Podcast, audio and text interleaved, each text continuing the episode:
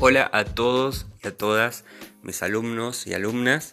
Soy el profe Cristian Morales y en esta ocasión vamos a dar inicio al eje temático número 3 de Psicología Educacional.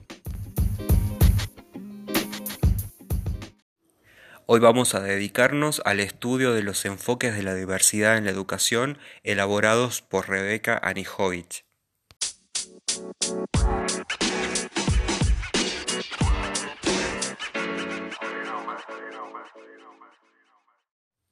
Antes de adentrarnos en los aportes, me gustaría contarles sobre la trayectoria profesional y los antecedentes académicos de Rebeca Anijovic, quien es especialista y magíster en formación de formadores y titular en la licenciatura de Educación de la Universidad de San Andrés.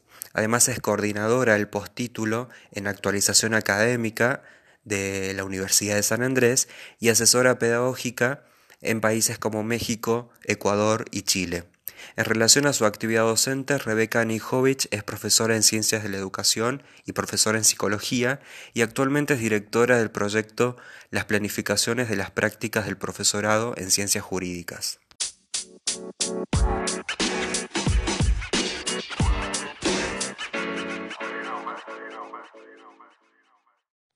A la hora del el diseño de la enseñanza en aulas heterogéneas, la autora nos explica que es importante, en primer lugar, formular tareas de aprendizaje que tengan un sentido para los alumnos y establecer rutinas explicando previamente la necesidad de estas y los criterios para poder desarrollarlas. Además explica que es importante crear espacios y tiempos para visibilizar los procesos de la tarea, haciéndolos explícitos, y promover orientaciones para la resolución de las actividades. Otro punto importante a la hora de diseñar en aulas heterogéneas tiene que ver con esto de considerar la realización de contratos pedagógicos, así como su revisión y modificación periódica, y favorecer momentos de intercambio entre los estudiantes. Es importante además promover agrupaciones flexibles y favorecer el desarrollo de la autonomía de los alumnos. Para la autora, entender al estudiante como el protagonista del hecho educativo es esencial. Hay que considerar de que haya un equilibrio entre las tareas que los alumnos sean capaces de realizar y que éstas se presenten como un desafío. Y para eso, la pluralidad de opciones es uno de los pilares de la atención a la diversidad. Los estudiantes deben construir su autonomía y de esta manera promover la participación real en situaciones reales. Además, es importante la autoevaluación y trabajar con proyectos, dice la autora, favorece las experiencias de aprendizaje. Hay que tener en cuenta de que Rebecca Nijovic realiza una resignificación de los aportes de David Ausubel del aprendizaje significativo y hace hincapié en el uso de materiales y en las fuentes de información. Estas también tienen que ser diversas. Al respecto, establece que cuanto más modos y materiales se utilicen para, para enseñar un tema, más probabilidades hay para que los alumnos logren aprendizajes efectivos. Y se pregunta, ¿por qué ofrecer un solo texto informativo para la lectura en clase?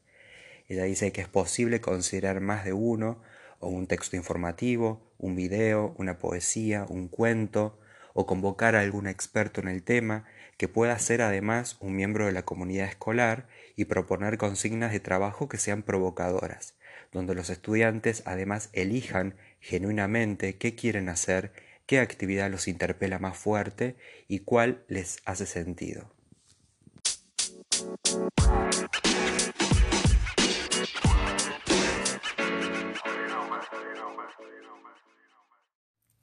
Para finalizar, me gustaría enumerar ciertos mitos en relación a la idea de trabajar desde el enfoque de la diversidad.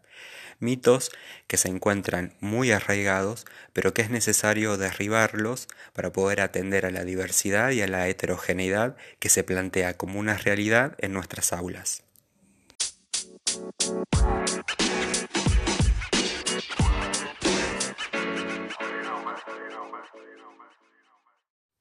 El primero de ellos nos dice de que para poder llevar adelante nuestras prácticas desde el enfoque de la diversidad deberíamos diseñar una actividad para cada alumno.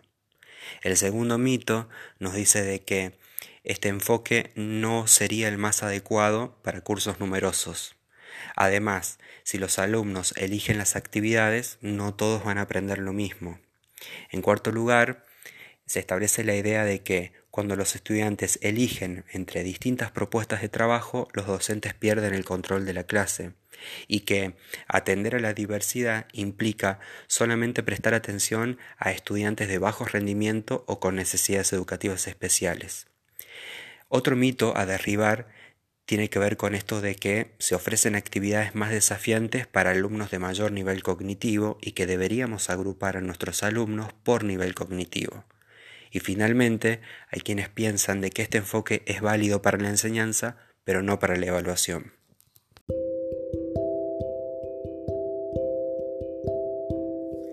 Para terminar, les dejo una reflexión de María Beatriz Greco que dice, los tiempos actuales hacen evidente que ser alumno no goza de exclusividad.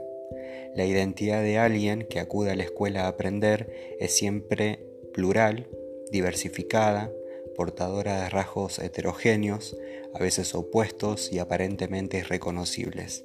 Y sin embargo, su presencia nos obliga a mirar incluso cuando no queremos, nos convoca al trabajo de otra manera, nos demanda un exceso de trabajo para el cual no estamos dispuestos porque supone multiplicar miradas, aprender nuevas lecturas, hacer el esfuerzo de reconocer palabras que no sabemos, girar el ojo que mira hacia sí mismo, allí donde a menudo es difícil ver, difícil verse, reconvertir la mirada hacia uno mismo en el trabajo de educar.